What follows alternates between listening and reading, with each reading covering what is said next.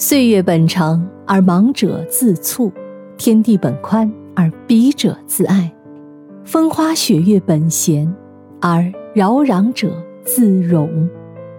这段话呢，出自《菜根谭》。《菜根谭》是明代还初道人洪应明收集编著的一部论述修养、人生处世的语录合集，糅合了儒家的中庸思想、道家的无为思想和佛家的出世思想。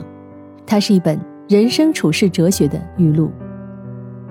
岁月本长而忙者自促，天地本宽而鄙者自爱，风花雪月本闲而扰攘者自容。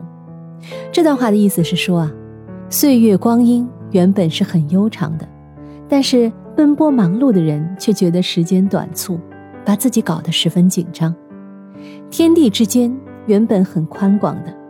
但是心胸狭隘和卑微的人，却偏要把自己局限在小圈子里。大自然中美丽的风花雪月，本来是很悠然美好的，而庸碌的人却无事找事，徒增忙碌和烦恼。岁月长短，天地广狭，皆取决于心。在奔波忙碌中，眼睛也会失去审美的热情；在急功近利中，耳朵。也会失去倾听的能力。